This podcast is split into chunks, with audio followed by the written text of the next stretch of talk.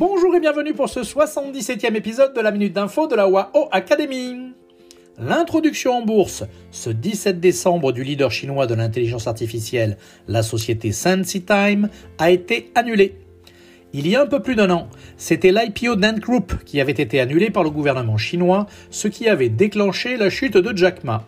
Cette fois-ci, la raison est totalement différente, puisque c'est le gouvernement américain qui interdit les capitaux américains de participer à cette introduction.